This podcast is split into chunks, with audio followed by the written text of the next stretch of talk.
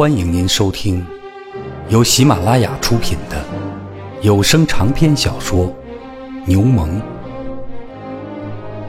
作者埃杰尔·利莲·弗尼契，演播梦想飞翔。秋冬两季平淡无奇的过去了。亚瑟读书很用功，没有多少空闲的时间。他设法每个星期去看望蒙泰尼里一两次，哪怕只有几分钟的时间。他时不时的会带上一本晦涩难懂的书，让他帮着解疑答惑。但是在这些场合，他们只是切实谈论学习上的事情。与其说蒙泰尼里观察到了，倒不如说他感觉到了一道难以琢磨的小小障碍横在他们中间。所以他一举一动都很谨慎，不让自己显得像是尽量保持过去那种亲密的关系。亚瑟的来访现在给他带来的不安要大过愉快。所以，老是装出若无其事，显得一切都没有改变的样子，是件痛苦的事情。亚瑟也发现到了神父的举止有了微妙的变化，但是不大明白个中的缘由。他隐约的觉得这与恼人的新思潮问题有关，所以他避免提到这个话题，尽管他满脑子都是这些东西。可是他从来都没有像现在这样深爱着蒙泰尼里。从前，他在朦胧之间老是有一种难以满足的感觉，而且觉得精神空虚。他一直是在神学理论和宗教仪式的重压下努力抑制着这些感觉，但在接触到青年意大利党后，这些感觉全都烟消云散。因为孤独和照料病人而产生的所有那些不健康的幻想已经无影无踪。曾经求助于祈祷的疑惑也已消失，用不着驱邪伏魔。随着一种新的激情觉醒以后，一种更加清晰、更加崭新的宗教理想，已经成了一种恬适充实的感觉，体现了世界和平。四海之内皆兄弟的理念，在这种庄严温和的欢快气氛之下，他认为全世界都充满了光明。他在他最喜欢的那些人身上发现了某种可爱的因素。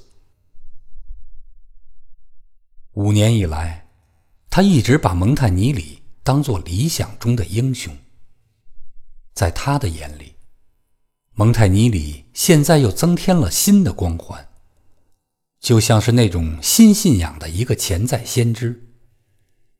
他怀着满腔的热情，聆听神父的布道，试图在他的话语中捕捉到与新共和理想的某种内在联系。他还潜心钻研福音书，庆幸基督教在起源时。就具备了民主的倾向。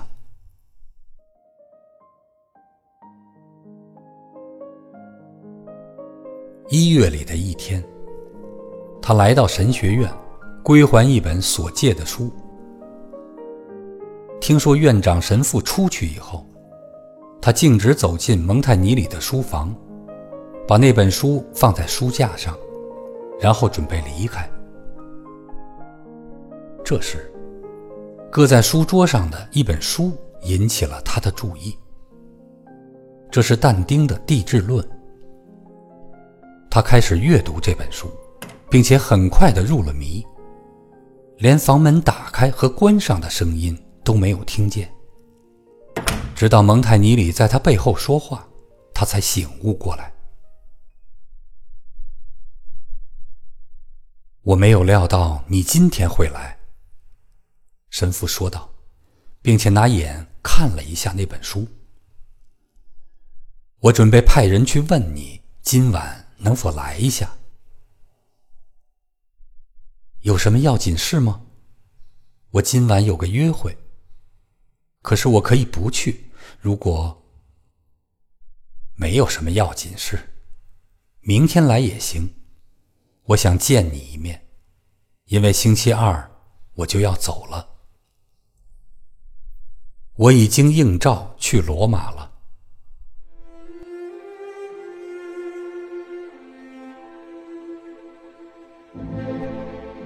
去罗马，要去多长时间？信上说，直到复活节以后。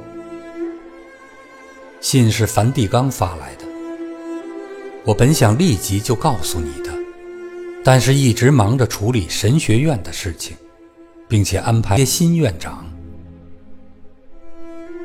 可是，神父，您当然不会放弃神学院吧？只能如此，但是我可能会回到比萨，至少待上一段时间。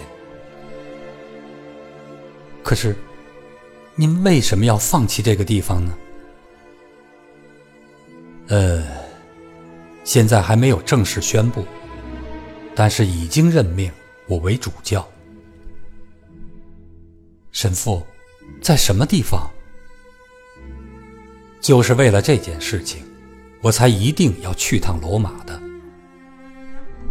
究竟到亚平宁山区升任主教，还是留在这里担任副主教，现在还没有做出决定。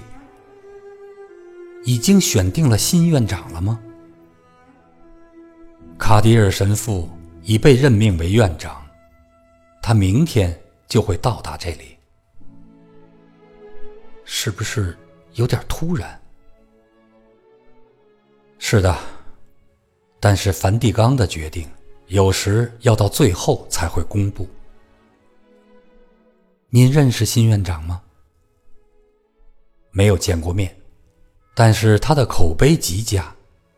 勤于比耕的贝洛尼神父说他是一位学识渊博的人，神学院里的人会非常想念您的。神学院的事我不知道。但是我相信你会想念我的，亲爱的。你也许会像我想念你那样想念我。我肯定会想念您的。但是尽管如此，我还是非常高兴。是吗？我不知道我是什么样的心境。神父坐到桌边。脸上露出倦容，看上去不像是一个就要升任高职的人。亚瑟，你今天下午忙吗？如果不忙的话，我希望你能陪我一会儿，因为你今天晚上不能过来。我看我是有些不大舒服，在我离开之前，我想尽量的多看你几眼。行啊，我可以待上一会儿。他们六点钟等我。去参加一个会吗？亚瑟点点头，然后蒙泰尼里匆忙换了一个话题。我想和你谈谈你自己的事。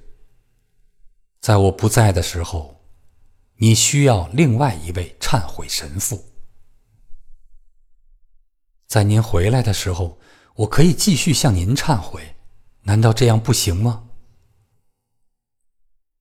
我亲爱的孩子，你怎么能这样说话呢？当然，我只是说我不在的这三四个月内，你去找圣特琳娜教堂的一位神父好吗？好吧。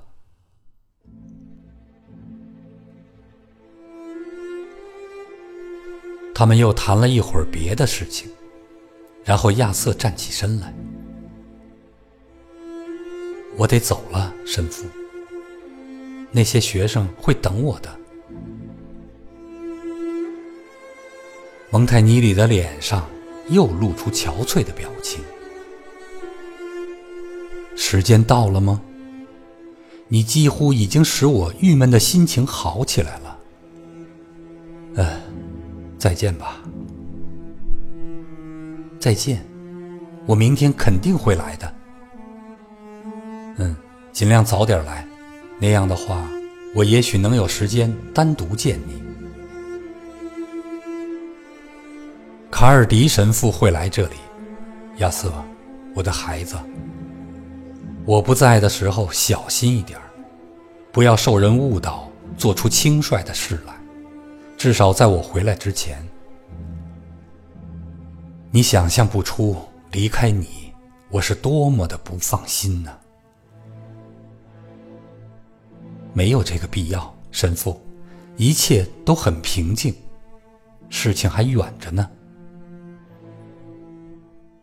再见，蒙泰尼里脱口说道，然后坐在桌旁，拿笔写了起来。